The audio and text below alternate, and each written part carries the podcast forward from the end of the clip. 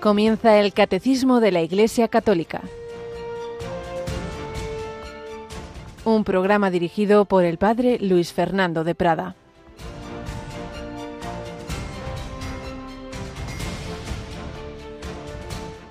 Había un hombre rico que se vestía de púrpura y de lino y banqueteaba cada día, y un mendigo llamado Lázaro estaba echado en su portal, cubierto de llagas y con ganas de saciarse de lo que caía de la mesa del rico, y hasta los perros venían y le lamían las llagas.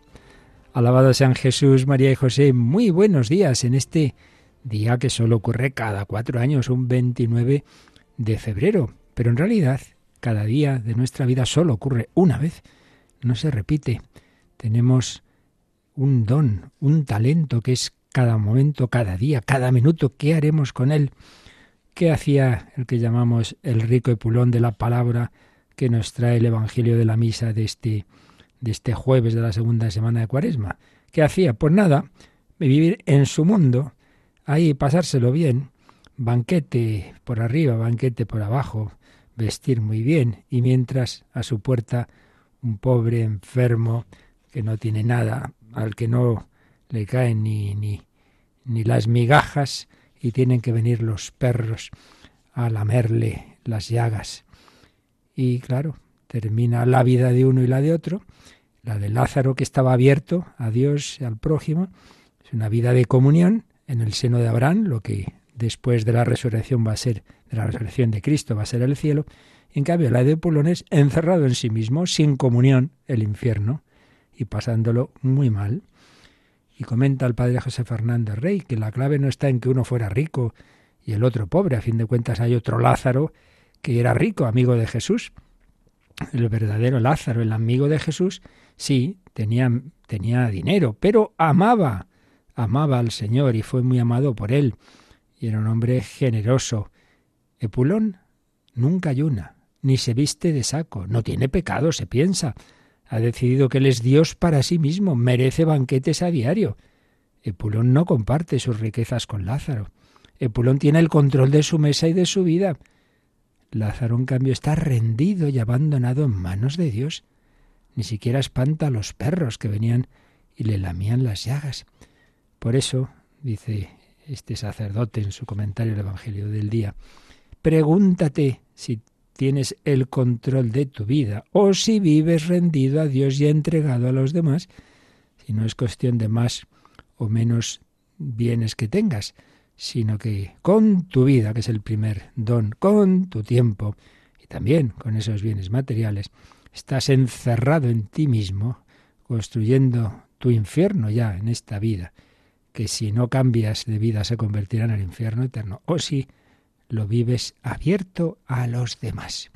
Esa es la clave y eso es lo que Jesús nos viene a decir y nos invita a la conversión. Sal de tu cueva, sal de tu pequeño mundo. Piensa en los demás. Hay mucha gente muriendo de hambre física y espiritual. ¿A qué estás esperando para aprovechar los talentos que Dios te ha dado? Bueno, pues le vamos a pedir al Señor su gracia para que vaya cambiando este corazón nuestro, tantas veces egoísta, duro, solo piensa en sus problemas y se olvida de tantos que están a la puerta esperando nuestra ayuda. Y por eso se lo vamos a pedir de una manera muy especial al inicio, al cambio de mes de febrero a marzo. Yolanda Gómez, buenos días. Muy buenos días, padre. Ya sabes que esta noche, hora santa.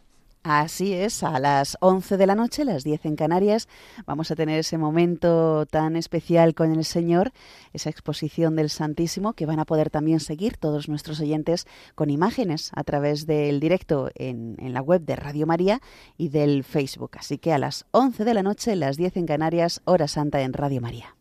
Esperemos lo de las imágenes, porque de vez en cuando nos hacen alguna jugadita la técnica, ¿verdad? Pero bueno, eso es lo de menos. confiemos en ello. Eso es lo de menos. Lo principal es que vivamos ese momento en, en unión con Dios y pidiendo unos por otros, no pensando solo en nosotros mismos. Ya sabéis que hasta ayer llegaron pues diversas intenciones que se han impreso en unos papeles que se ponen al pie del altar. Hoy ya es tarde para ello, pero como es evidente y siempre recuerdo, Dios lo sabe, o sea que eso no, no van a ser menos atendidas vuestras peticiones que hoy pongáis ante el Señor y que esta noche en directo, pues allí en la oración también hay que les gusta hacerlo en ese momento en las redes sociales. Bueno, eso es lo de menos el medio.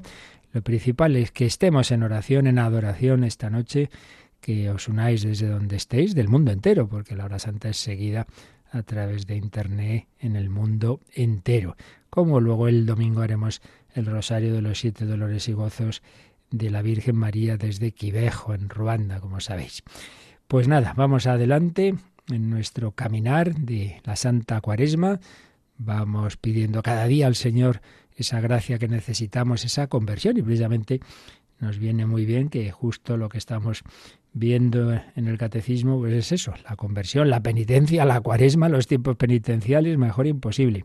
Y también el final de la vida de un hombre que, al que Dios le dio una serie de, bienes de diversos tipos, pero que los empleó totalmente en el amor de Dios y en el amor del prójimo, y que dio también sus más preciados bienes, que eran sus hijas, al Señor, con toda alegría y amor, aunque le costara que se fueran de su casa sus, sus niñas, a los, al, al, al Carmelo, cuatro de ellas, y otra a las Salesas, y que ya vamos hoy a ver cómo ya fueron los últimos meses de su vida, Luis Martín. Todos llamados por un camino u otro a la santidad.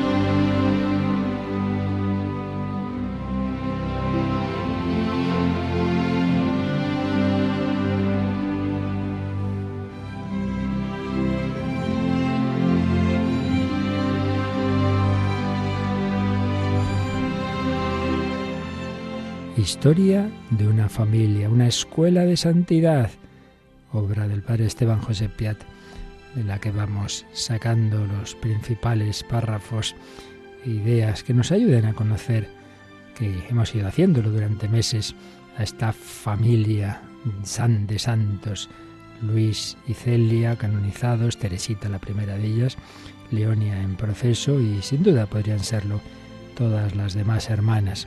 Bueno, pues ya recordábamos ayer cómo ya se vio que no tenía sentido que Luis siguiera en ese sanatorio porque lo que se podía hacer allí ya se podía hacer en casa también. Por otro lado ya no había ese peligro que hubo de que momentos de, pérdida de, la cabeza se escapara a la calle y estuviera perdido. Ya no, porque no podía andar.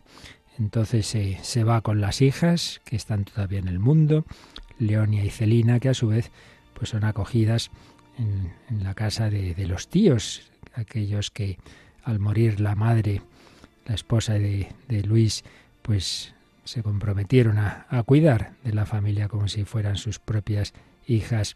Y ahora pues cuidando al, a, don Luis, el, cuñado, el cuñado porque el parentesco era de Isidoro Guerín, era hermano de, de la esposa de, don Luis. Pues bien, se traen al padre a la casa y finalmente a un castillo que tenían como una, bueno, una manera de hablar, un, lugar de, recreo ya en el, en, el campo, eh, apartado de, la ciudad y que le venía muy bien, pues por toda la, la naturaleza que le rodeaba, el castillo de la Musée. Pues ahí es donde va a pasar sus últimos días don Luis con sus hijas. Bueno, con su hija porque porque recordemos que Leonia, desde hacía mucho tiempo, pues quería ser religiosa, pero la pobre era un poco atolondrada, ya hemos ido viendo en este tiempo que fue la más difícil de todas y que bueno, el Señor con su gracia, su paciencia y, y, el amor de sus padres, la tía que tuvo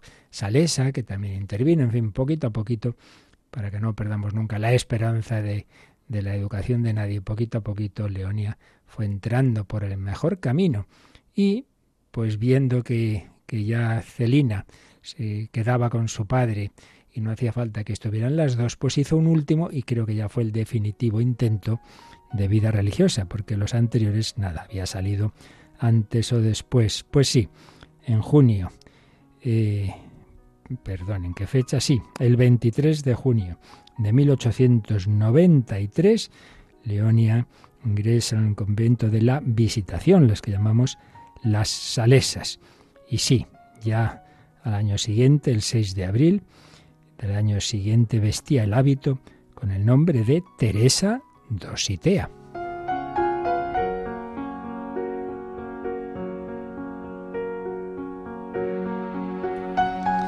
Y Celina se queda como representante de las cinco hermanas y junto a sus tíos cuidando de su padre.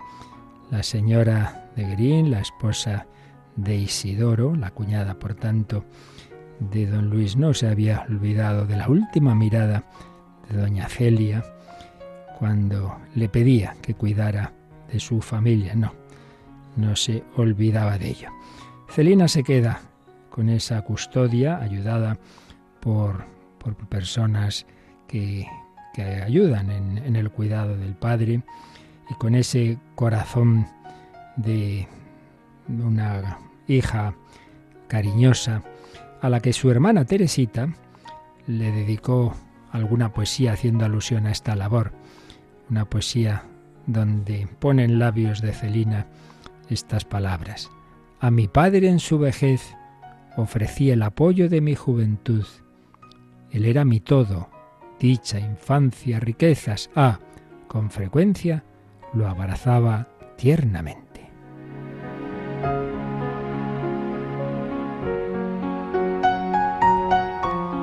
Y por Celina sabemos escenas de esa etapa final de su padre. Le pedían sus hermanas carmelitas, cuéntanos, cuéntanos, cuéntanos algo de papá. Contaba cómo muy a gusto permanecía con las manos juntas en el campo cuando salían en ese, cochecito, esa silla de ruedas, en una especie de encantamiento, contemplando un paisaje bonito o escuchando los murmullos que suben de la tierra en los atardeceres. Concretamente, contó una escena en que, estando en el campo, bueno, vamos a leer lo que escribía Celina.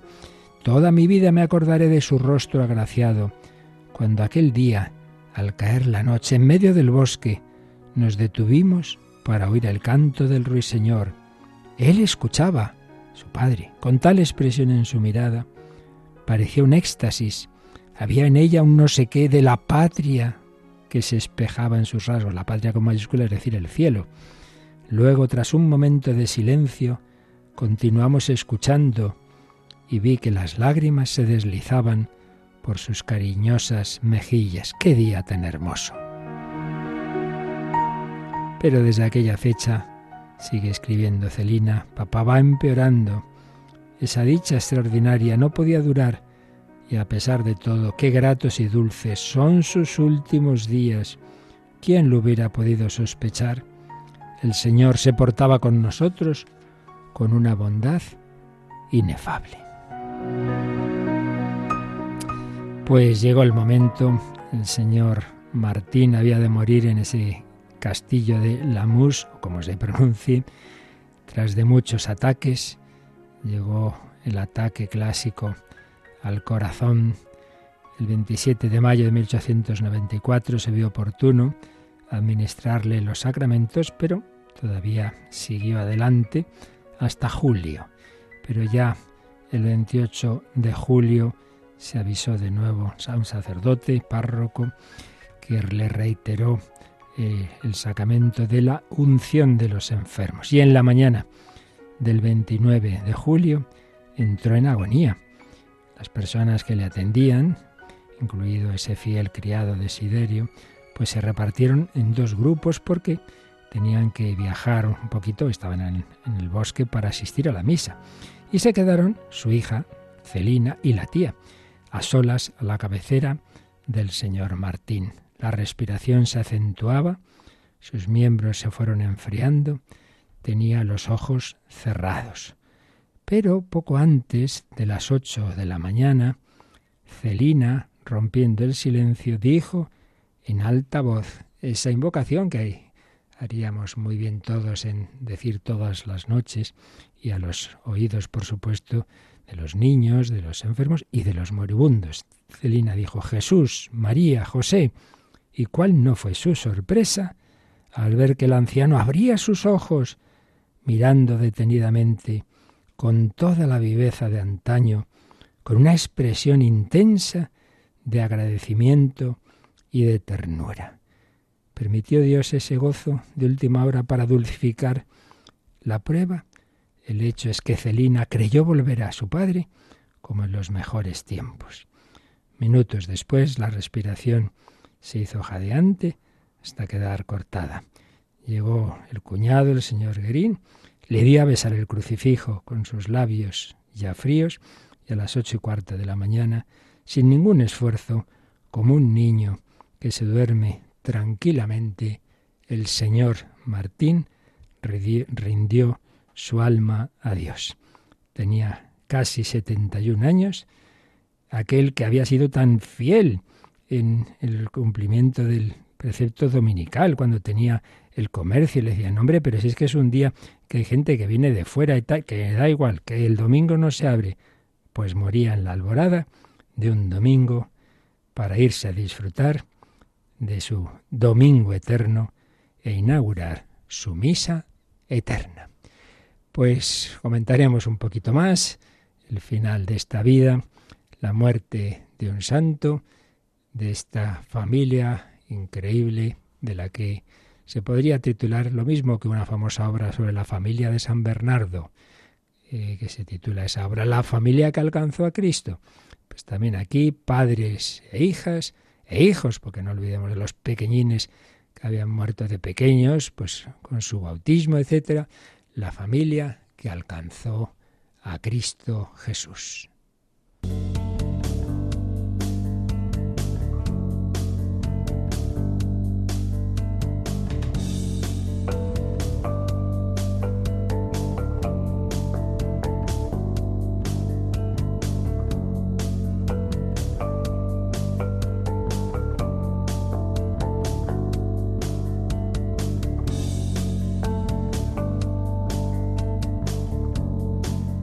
Una familia que era fidelísima en la obediencia a todos los mandamientos de la Iglesia, a todas sus indicaciones, a la vida litúrgica, a los tiempos litúrgicos, a los tiempos de ayuno, que en aquella época eran bastante más fuertes que hoy día, que vivían la Santa Cuaresma, que vivían los viernes, en fin, que eran buenos hijos de la Iglesia en esa nación Francia, la que se llamó la hija primogénita de la Iglesia, porque fue la primera nación, cuando ya cae el Imperio Romano, que bajo lo que ya se llamaban entonces los bárbaros que fueron entrando en ese Imperio Romano y cuando ya se forman esas naciones, pues Francia es la primera que como tal nación, claro, con, con el rey a su cabeza, se convierte al cristianismo la hija primogénita de la Iglesia, una nación que ha dado tantísimos santos extraordinarios. Pero por desgracia también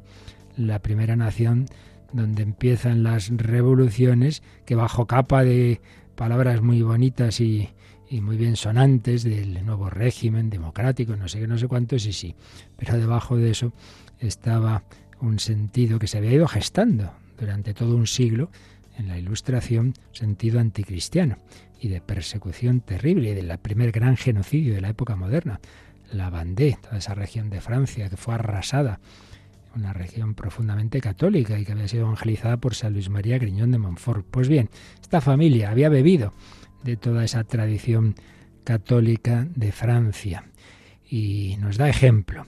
Y bueno, pues estamos precisamente viendo cómo en la vida cristiana es siempre importante, muy importante, el espíritu de penitencia. Y ya hemos ido viendo que esa palabra tiene distintos sentidos, que ante todo y sobre todo es algo interior, es reconocer que estamos siempre lejos de, del ideal que nos propone el Señor, sed perfectos como vuestro Padre Celestial es perfecto, sed misericordiosos como Él es misericordioso, pero que precisamente en su misericordia nos ofrece una y otra oportunidad para ir enderezando el camino, una conversión ante todo interior, el reconocer nuestras faltas y pecados, pero con confianza en el amor de Dios y el empezar cada día. Sí, Señor, vuelvo a empezar, te pido perdón. Penitencia, conversión interior, pero el ser humano tiene, por un lado, ese componente espiritual y corporal, el cuerpo está llamado a ser expresión del espíritu y por otro lado somos seres sociales. Estas dos características hacen que todo lo que vivamos interiormente se deba de alguna manera manifestar exteriormente, pues también la penitencia. No, no, yo todo por dentro, hombre, pues no, no somos espíritus encerrados ahí en nuestro castillo, ¿no? Sino que estamos llamados a vivir en comunidad. Y por eso, junto a la oración personal y al trato, por supuesto, y la relación personalísima de cada uno con Dios nuestro Señor, existe también la dimensión comunitaria. A veces se acentúa mucho lo comunitario olvidando la oración personal y el trato personal y a veces se acentúa lo personal olvidando que estamos llamados también a esa vida común. Pues el cristianismo siempre integra todo. No podemos acentuar tanto una dimensión que olvidemos la otra. Bueno, pues estábamos viendo diversas formas de penitencia en la vida cristiana. Muchas de ellas ciertamente son muy personales, cada uno eh, donde el Señor le vaya llevando. No, no pide Dios a otro mundo lo mismo, ni muchísimo menos. En este campo como en otros, ¿no? Como en la oración, la pobreza, la penitencia, pues hay mucho que es muy personal. Pero también hay algo que es comunitario. Y es que si somos miembros de una familia, hombre, pues también como familia tengamos, por un lado, oración en común, no solo de cada miembro de la familia rece, sino recemos juntos, pues a bendecir la mesa, ojalá lo que se ha hecho en tantas familias, ¿no? El rosario, por lo menos pues en días especiales, el sábado, un misterio del rosario, y por supuesto, el momento clave, el ir juntos a la misa del domingo, pues es el ideal. Pues también la penitencia comunitaria. ¿Y qué hay comunitario en las familias más habitual? La comida. Claro, por eso no tiene que extrañarnos que desde hace siglos pues se viera en este terreno, y además heredando ya las tradiciones que venían ya del Antiguo Testamento, que en el tema de la comida hubiera algo que nos sirva también como penitencia común, aunque pueda parecer una tontería y simbólica, pero bueno, la penitencia muchas veces está en la obediencia, está en, en sujetarnos a algo que siempre eso de obedecer no nos hace gracia a nadie. Me acuerdo cuando yo empecé a conducir, todavía no era obligatorio el cinturón de seguridad. Luego era obligatorio en las carreteras, luego ya en todo momento. Y siempre decía, hay que ponerse el cinturón. Y hasta eso parece que, nos cuesta atarnos ahí. Hombre, pues sí, nos cuesta. Y más eh, obedecer lo que me dice otro, tal. Bueno, pues obediencia. Ahí está muchas veces la penitencia. Bueno, habíamos empezado, Yolanda, a leer, prácticamente solo leer y decir dos cosas, el número que nos habla de los tiempos y los días de penitencia. Así que hoy ya sí que vamos a intentar explicarlo un poquito más. Lo releemos, el 1438. Los tiempos y los días de penitencia a lo largo del año litúrgico, el tiempo de Cuaresma, cada viernes en memoria de la muerte del Señor, son momentos fuertes de la práctica penitencial de la Iglesia.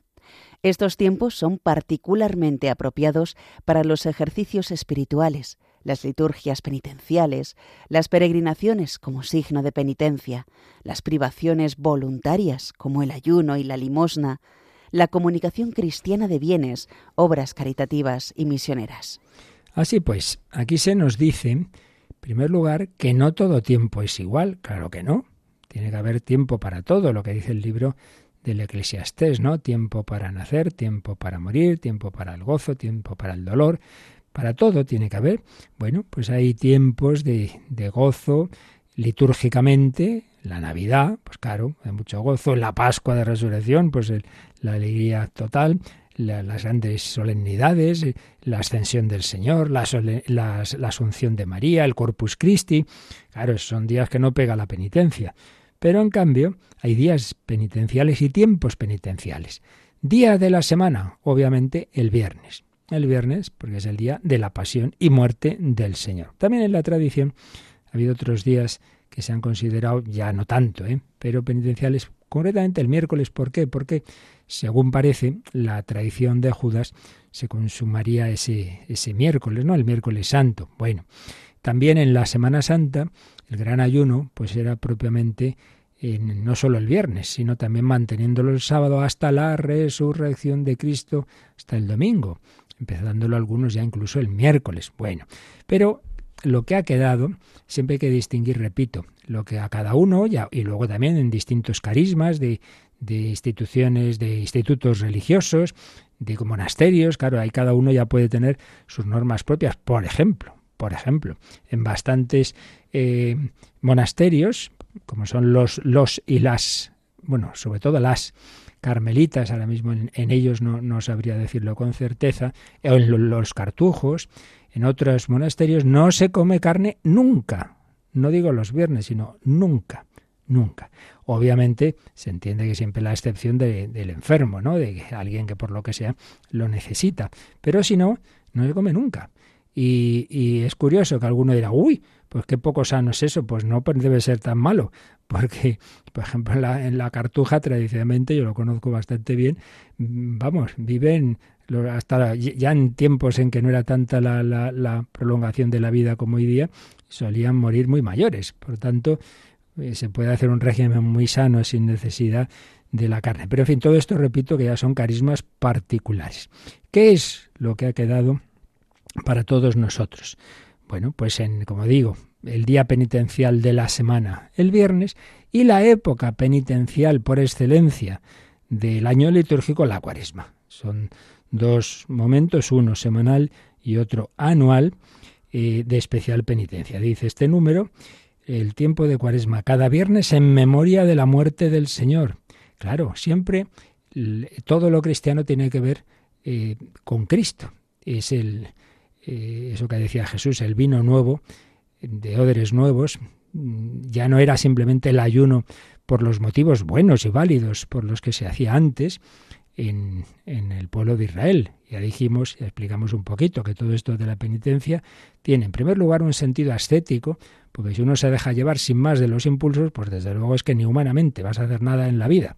Simplemente lo primero que apetece. Pues muy mal asunto, muy mal asunto. O sea, ya hay un primer motivo humano que como se comparte con muchas religiones, y no religiones, sino personas que se toman la vida en serio y que comprenden que no puede uno ser un, permanente bebé a mí a, llorar en cuanto no tengo no sé qué y no puede ser. Bueno, un primer motivo.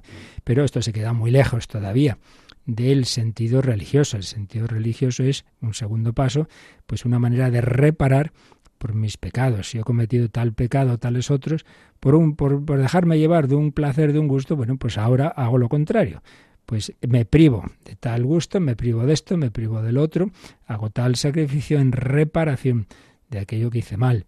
Luego el sentido teológico, pues yo le ofendí a Dios, le da un disgusto y le quiero dar la alegría y que vea que me esfuerzo. Pero ante todo, ya pasando al, al Nuevo Testamento, al cristianismo, la referencia es la pasión de Cristo, la pasión de Cristo. Y ahí tenemos esa escena clarísima en que eh, preguntan los eh, así los que no entienden a Jesús y le critican, dice, ¿cómo es que tus discípulos no ayunan? Y Jesús les contestó, por ventura pueden los compañeros del novio ayunar mientras el novio está con ellos. Pero vendrán días en que les será arrebatado el esposo y entonces ayunarán.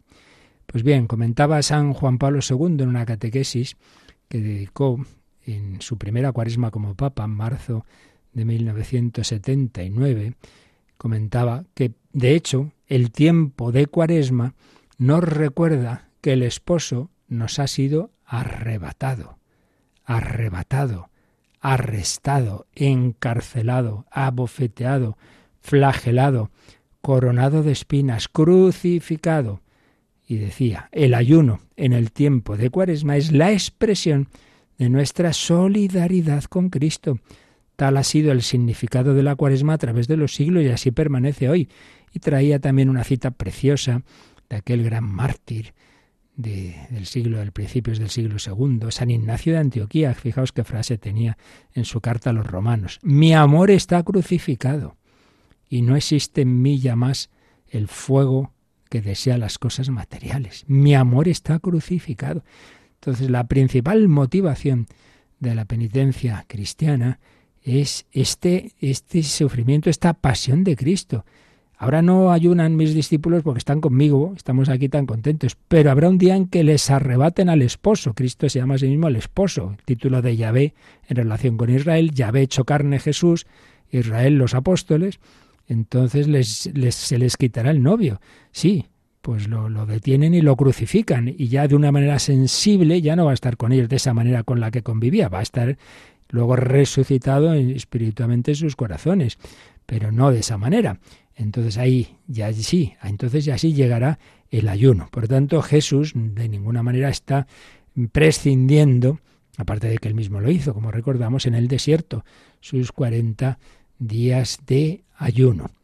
En esa catequesis de San Juan Pablo II nos decía que el fin del, periodo de, penitencia, que es la cuaresma, el fin de este periodo en la vida de la Iglesia, es siempre y en todas partes la penitencia, es decir, la conversión a Dios.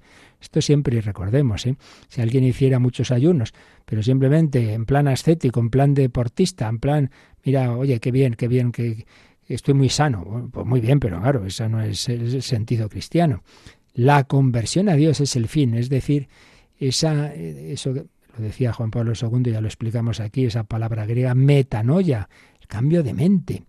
Es todo, todo una, un planteamiento y decía también cómo la tradición ha vinculado ya desde el Antiguo Testamento, ha vinculado al ayuno la oración y la limosna, esa tríada de la conversión y de la penitencia, oración, ayuno y limosna. Y entonces en esa catequesis, concretamente si la queréis buscar, de, hoy día todo es facilísimo de encontrar en Internet, del 21 de marzo de 1979, se preguntaba, dice, a ver, hoy día cuesta más entender esto del ayuno, y lo explicaba, más allá de este sentido bíblico que acabo de decir, que es el fundamental, pero bueno, hacía también un esfuerzo de explicar en términos como más modernos la relación entre el ayuno y la metanoia, es decir, esa transformación espiritual que acerca el hombre a Dios. Entonces explicaba, lo explicaba así: la comida y la bebida son indispensables al hombre para vivir se sirve y debe servirse de ellas. Sin embargo, no le es lícito abusar de ellas. Entonces, el abstenerse de la comida o bebida tiene como fin introducir en la existencia del hombre no sólo el equilibrio necesario, sino también el desprendimiento de lo que se podría definir como actitud consumista, una actitud, decía, y es obvio, pues muy extendida en nuestra sociedad, por lo menos occidental. Entonces, cuando el hombre, como el rico Pulón, se orienta exclusivamente hacia la posesión y el uso de los bienes materiales, de las cosas, entonces también la civilización se mide según la cantidad y calidad de las cosas que, está en que están en condición de proveer al hombre, y no se mide en cambio con el metro adecuado al hombre. Esta civilización suministra los bienes materiales, no sólo para que sirvan al hombre, en orden a desarrollar las actividades creativas y útiles, sino también cada vez más para satisfacer a los sentidos, la excitación que se deriva de ellos, el placer momentáneo, una multiplicidad de sensaciones cada vez mayor. Y hacía alusión a que esto hace daño, y es obvio, a la educación de los niños.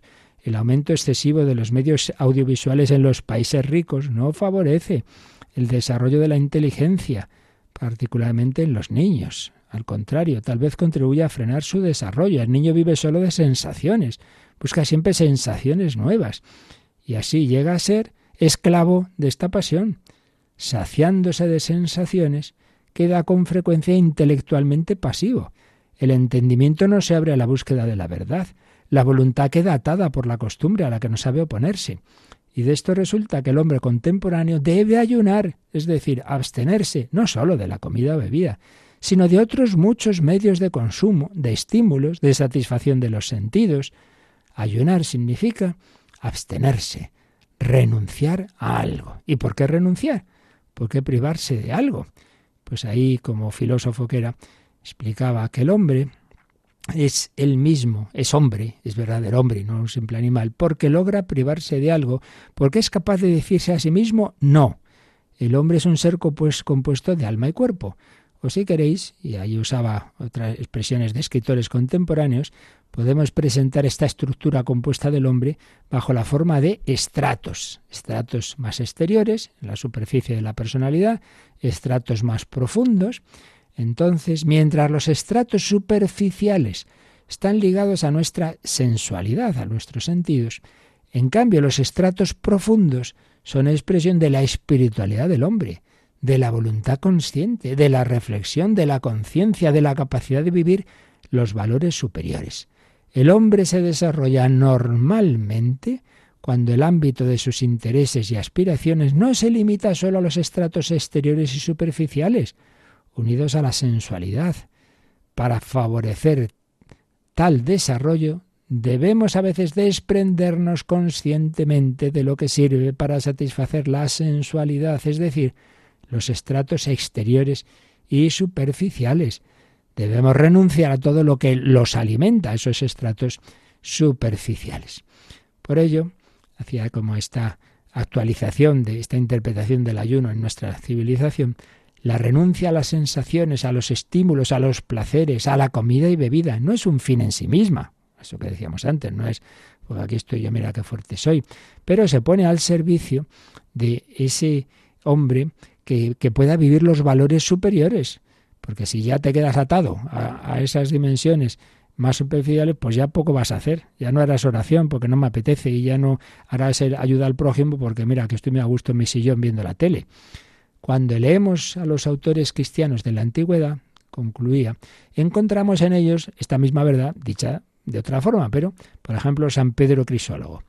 El ayuno es paz para el cuerpo, fuerza de las mentes, vigor de las almas. El ayuno es el timón de la vida humana y rige toda la nave de nuestro cuerpo. O San Ambrosio, el que no se abstiene de ninguna cosa lícita, está muy cercano a las ilícitas que saber abstenerse de cosas aunque sean buenas. Y entonces cuando sean malas tendrás capacidad de abstenerse. Ahora ciertamente es más fácil para nosotros, concluía Juan Pablo II, comprender por qué Cristo y la Iglesia unen la llamada al ayuno con la penitencia, es decir, con la conversión, porque para convertirnos a Dios es necesario descubrir en nosotros mismos lo que nos vuelve sensibles a cuanto pertenece a Dios, por lo tanto, los contenidos espirituales, los valores superiores que hablan a nuestro entendimiento, a nuestra conciencia, a nuestro corazón, para abrirse a esos contenidos espirituales, a estos valores, es necesario desprenderse de cuanto sirve solo al consumo, a la satisfacción de los sentidos. En la apertura de nuestra personalidad humana a Dios, el ayuno debe ir junto con la oración, porque ella nos dirige directamente a Él. Y por otra parte, el ayuno confiere a la oración una eficacia mayor, que el hombre descubre en sí mismo, descubre que es diverso, que es más dueño de sí mismo, que ha llegado a ser interiormente libre, y se da cuenta de ello en cuanto a la conversión y el encuentro con Dios a través de la oración fructifican en él. Bueno, ha sido una larga catequesis que hemos resumido eh, en marzo de 1979 en aquella primera cuaresma de Juan Pablo II como Papa, pero creo que nos ha venido muy bien que veamos ese trasfondo eh, humano, psicológico, pero ante todo espiritual y cristológico de la penitencia y en concreto del ayuno, que es lo que menos nos, se nos ha metido. Yo creo que en general en nuestra cultura pues queda todavía ese, esa idea de la abstinencia, de los viernes, cuaresma y tal, pero eso del ayuno eso ya nos cuesta mucho más. Oye, que es, que es miércoles de ceniza, que es viernes santo, y que haces aquí tomando esto y lo otro. Pues eso, eso ya nos cuesta mucho más, ¿verdad?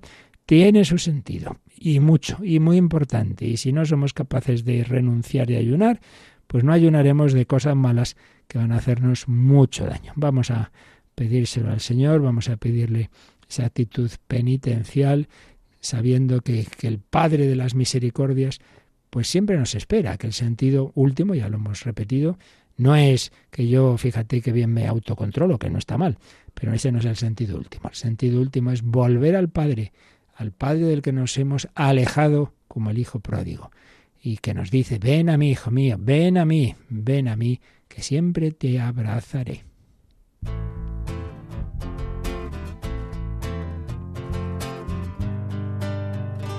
Jesús Cuánto tiempo estuve lejos de ti, malgastando tanto amor, me fui.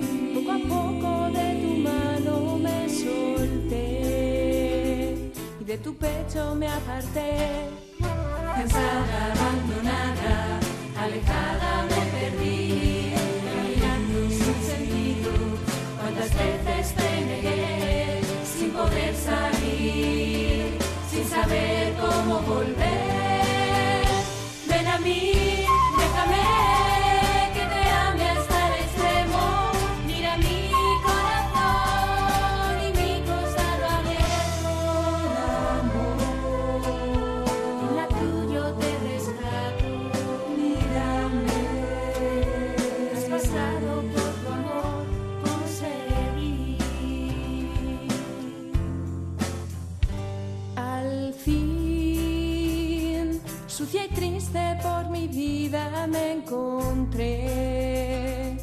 arrepentida te busqué. Quizás mi Señor quiera volverme a recibir, aunque le haya hecho sufrir, estando aún yo lejos, esperando mi venida.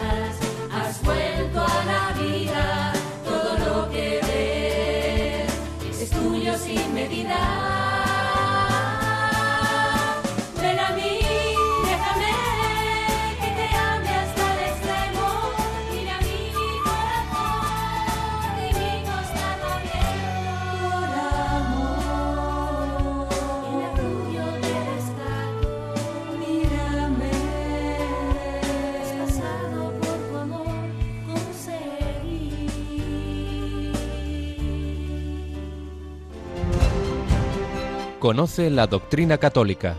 Escucha el catecismo de 8 a 9 de la mañana, de 7 a 8 en Canarias. Y los sábados a la misma hora profundizamos en los temas tratados en el programa En torno al catecismo. Seguimos viendo el sentido de la penitencia y en concreto de los tiempos cuaresmal, penitenciales, particularmente la cuaresma. Y no nos olvidamos de esa cuaresma de Jesús.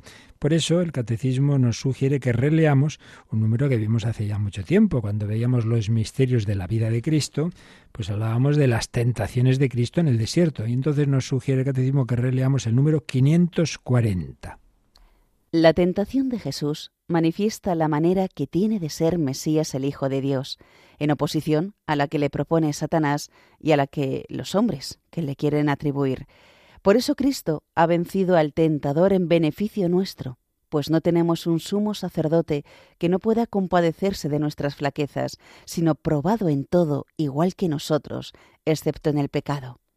La Iglesia se une todos los años durante los cuarenta días de la gran cuaresma al misterio de Jesús en el desierto. Por tanto, pues otra motivación de nuestra penitencia, particularmente cuaresmal y de los viernes. Pero ahora hablamos sobre todo de la cuaresma, y es que Jesús es el primero que la hizo, y él no tenía ningún pecado, evidentemente, pero sin embargo nos da ejemplo, no solo de pan vive el hombre, sino de toda palabra que sale de la boca de Dios. Si ya estás muy saciado de cosas materiales, como nos decía Juan Pablo II, nos quedamos en lo superficial de la vida, pues no tienes ese hueco, digámoslo así, o es más difícil ese sentir esa hambre de Dios y buscar al Señor en su palabra, la oración, la Eucaristía, el pan vivo bajado del cielo. Tiempo de cuaresma, tiempo de oración, de ayuno, limosna, pero nos ha dicho este número que estamos comentando, en 1438, que también estos tiempos penitenciales, y concretamente la cuaresma, son especialmente apropiados, no, no solo en cuaresma, pero particularmente apropiados para ejercicios espirituales, pues así lo hacemos. En Radio María ofrecemos diversas tandas, liturgias penitenciales. Sabéis que muchas veces en las parroquias se organizan celebraciones penitenciales que ayudan a hacer un preparar mejor la confesión, un buen examen de conciencia, unas lecturas, un tiempo de oración, luego ya la confesión individual. También peregrinaciones como signo de penitencia.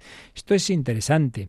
En otros tiempos hacer una peregrinación era eso, una penitencia. De hecho, pues había peregrinos que morían, manda que no había, en el camino de Santiago y otras o Tierra Santa, etcétera, claro. Hoy día peregrinación, sí, en un pullman de, de calidad, en un avión estupendo, bueno, pues está bien peregrinar, pero es verdad que este sentido de que tenían de penitencial muchas veces se pierde y a veces se quedan en turismo religioso. Ya claro, eso ya no es ni peregrinación. Peregrinación, pues es eso, ir a un determinado lugar con una motivación religiosa, pero con un espíritu también de austeridad, de, sobre todo eso, si es de penitencia y, y, quiero ganar un jubileo, pues hombre, que vayas con ese espíritu de arrepentimiento, hacer una buena confesión, pues también indicado para estos tiempos, las peregrinaciones y las privaciones voluntarias, como el ayuno y la limosna, la comunicación cristiana de bienes, en obras caritativas y misioneras. Y aquí volvemos al tema, que ya se me ha ido el tiempo con la catequesis tan estupenda que hemos resumido Juan Pablo II, pero bueno, ya lo haremos con más calma, de explicar con más detalle esto de, de los viernes y de la cuaresma, porque aquí el catecismo nos cita, por un lado, el, documento de la liturgia del Vaticano II, el Sacrosantum Concilium. Eh, vamos a leerlo, eso sí, los números que cita aquí el catecismo de lo que decía el Vaticano II cuando planteaba la reforma litúrgica que afectaba a todo, también a esto. Y luego ya nos cita, claro, el mandamiento de la Iglesia que habla de, de la penitencia, que habla del ayuno, la abstinencia, la reforma que hizo el Papa Pablo VI en el documento Penitemini y cómo ha quedado todo ello en el, en el Código de Derecho Canónico. Entonces, esto, como nos queda poco tiempo, pues lo veremos con calma el próximo día. Pero vamos a ver lo que nos da tiempo. En primer lugar, leemos esos números, aquí cita, eh, del 109 al 110 de la Constitución mm, Sacrosantum Concilium, como digo, es la Constitución de que el Vaticano II dedicó a la liturgia. Entonces, yendo a lo esencial, nos dice que la cuaresma, dice el 109, tiene un doble carácter. Esto es muy interesante. Por un lado, es evidente que es, ante todo hay que, hay que mirar a, la, a, la, Pascua. Claro, es prepararnos a celebrar la Pascua y a renovar o a hacer el bautismo. Aquellos que se han convertido y, o, niños que van a ser bautizados en la vigilia pascual, pero también los adultos que se han convertido. Entonces, en ese sentido, dice, decía Vaticano II, Lumen Gentium 109, que eh, se vayan usando elementos bautismales propios de la liturgia cuaresmal. Entonces, por ejemplo, en, la, en el rito de iniciación de los adultos se van dando pasos que tienen que ver con esa preparación del bautismo. Pero luego también hablaba de los elementos penitenciales, penitenciales. Y dice que en la catequesis inculquese a los fieles, junto con las consecuencias sociales del pecado, la naturaleza propia de la penitencia, que detesta el pecado en cuanto es ofensa de Dios, y no se olvide tampoco la participación de la Iglesia en la acción penitencial, y encarezcase la oración por los pecadores. Esto que la Virgen en tantos lugares como Fátima pide, ¿no? Pues rezar por los pecadores. Siempre hay que tener, cuando hablamos de rezar por los pecadores, pecadores somos todos, pero cuando hablamos de los pecadores quiere decir aquellos que están instalados en esa situación y no tienen ninguna intención de cambiar. Ese es el sentido. Hay que pedir la conversión para, oye, que se den cuenta de que, que tienen que cambiar. Pero pecados tenemos todos, pero es en ese sentido. Y luego el 110 dice, la penitencia del tiempo cuaresmal no debe ser sólo interna e individual, sino también externa y social. ¿Veis lo que decíamos al principio? Está muy bien que luego cada uno tenga sus sacrificios personales, estupendo, que solo los ve Dios, pero oye, somos miembros de un cuerpo que también debe tener algo común, externa y social. Foméntense la práctica penitencial, de acuerdo con las posibilidades de nuestro tiempo y de los diversos países y condiciones de los fieles. Aquí es donde vienen las adaptaciones que las conferencias episcopales podían hacer y, han hecho algunas, ya, ya lo explicaremos, sobre estos temas. Pero téngase siempre como sagrado el ayuno pascual. Fijaos lo que os decía yo antes de la Semana Santa. Ha de celebrarse en todas partes el viernes de la pasión y muerte del Señor, el Viernes Santo, y aún extenderse, según las circunstancias, al sábado santo. Es decir, esto es una sugerencia, no es un mandato, de que, de que haya penitencia y, ayuno, no solo el Viernes Santo, sino el sábado hasta que ya celebremos la vigilia. Ya digo que esto está como una orientación que hay que aplicar en cada mm, circunstancia y en cada país, para que de este modo se llegue al gozo del domingo de resurrección con elevación y apertura de espíritu. Estas eran las orientaciones de Vaticano II luego Pablo VI pues desarrolló un documento importante y si queréis profundizar en el sentido de la penitencia, el documento clave es este Penitemini de San Pablo VI. Bueno, ya veremos, explicaremos con más detalle lo que dice el código actual, eh, concretando todas estas prácticas penitenciales, el mínimo, digamos, que común para los hijos de la Iglesia. Lo dejamos aquí, aunque en las preguntas, alguna que quedaba pendiente de ayer, añadiremos algo que tiene que ver con esto, pero si tenéis alguna otra, podéis rápidamente compartirla ahora.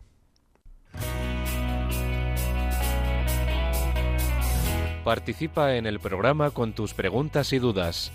Llama al 91005 9419. 91005 9419. Puedes escribir un mail a catecismo arroba o escribirnos un mensaje al teléfono de WhatsApp 668 594 383 668 594 383.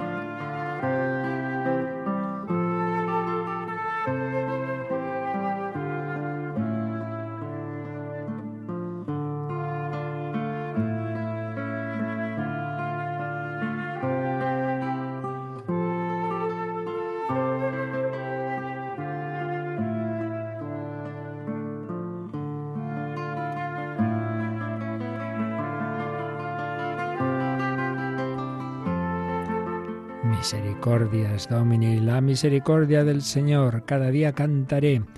Por esa misericordia tenemos tiempo, oportunidades de conversión, de penitencia. Aprovechémoslas, la vida se acaba. Teníamos pendiente, nos habían preguntado si la conferencia episcopal española había concretado más aquello que dijimos y que ya digo que ya explicaremos con calma, que hoy se nos ha ido el tiempo, aquello de que antes, todos los viernes del año, salvo que fueran solemnidad, todos ellos había que hacer abstinencia de carne y en cambio desde la Constitución Penitemini se dijo que no se puede, o sea, que los que no son de cuaresma, los viernes que no son de cuaresma, se puede cambiar la abstinencia de carne por otra práctica. Ya decíamos que es un peligro, que al final lo que ha ocurrido es que se ha quitado la abstinencia de carne y pocas personas tienen conciencia de que deben hacer otra cosa en su lugar. Por eso siempre es aconsejable mantener esa costumbre de que aunque no sea viernes de cuaresma, pues tengamos ese detalle, ¿no? A fin de cuentas es muy sano comer otras cosas que no sean carne, pues hagámoslo el viernes, hombre, que no cuesta tanto. Pero bueno, eh, a nivel de ley se puede cambiar los que no sean de cuaresma. Y mm, decía Pablo esto que las conferencias episcopales pueden concretar si quieren esto. Entonces preguntaban ayer si la española había dicho algo al respecto. Yo decía que yo me parecía que no. Luego he estado mirando y sí, sí, pero en efecto sin la concreción es prácticamente viene a ser lo mismo que decía Pablo VI. Concretamente hay un decreto de 21 de noviembre de 1986 que dice que en los viernes del año que no sean de cuaresma, la abstinencia puede ser sustituida según la libre voluntad de los fieles por cualquiera de las siguientes prácticas recomendadas por la Iglesia. Lectura de la Sagrada Escritura, limosna, en la cuantía que cada uno estime en conciencia, otras obras de caridad, visita de enfermos o atribulados, obras de piedad, participación en la Santa Misa, rezo del rosario, etcétera, y mortificaciones corporales. Como veis, no es que dijera, pues pues en lugar de la, de la tal cosa. No, viene a recordar esas tres grandes líneas de oración, habla de obras de piedad, Santa Misa, rezo del Rosario, de mortificaciones corporales, de bueno y también en la oración la lectura de la Sagrada Escritura y la caridad, concretamente la limosna. Limosna u otras obras de caridad, visita de enfermos o atribulados. Como veis queda muy amplio pues y, abierto a otras posibilidades que tengan que ver con estas tres dimensiones, ¿no?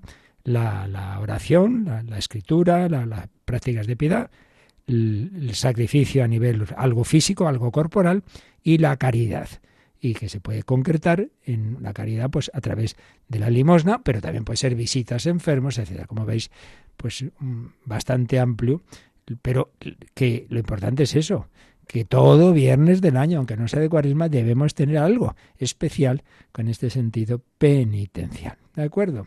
Bueno, ya lo explicaremos si Dios quiere el próximo día.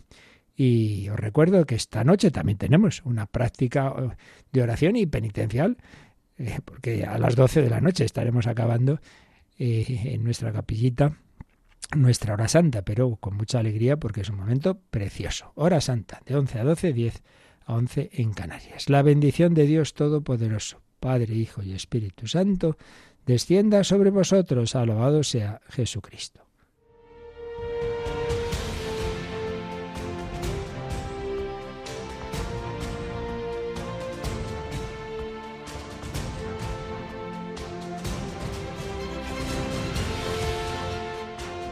Han escuchado en Radio María el Catecismo de la Iglesia Católica, un programa dirigido por el Padre Luis Fernando de Prada.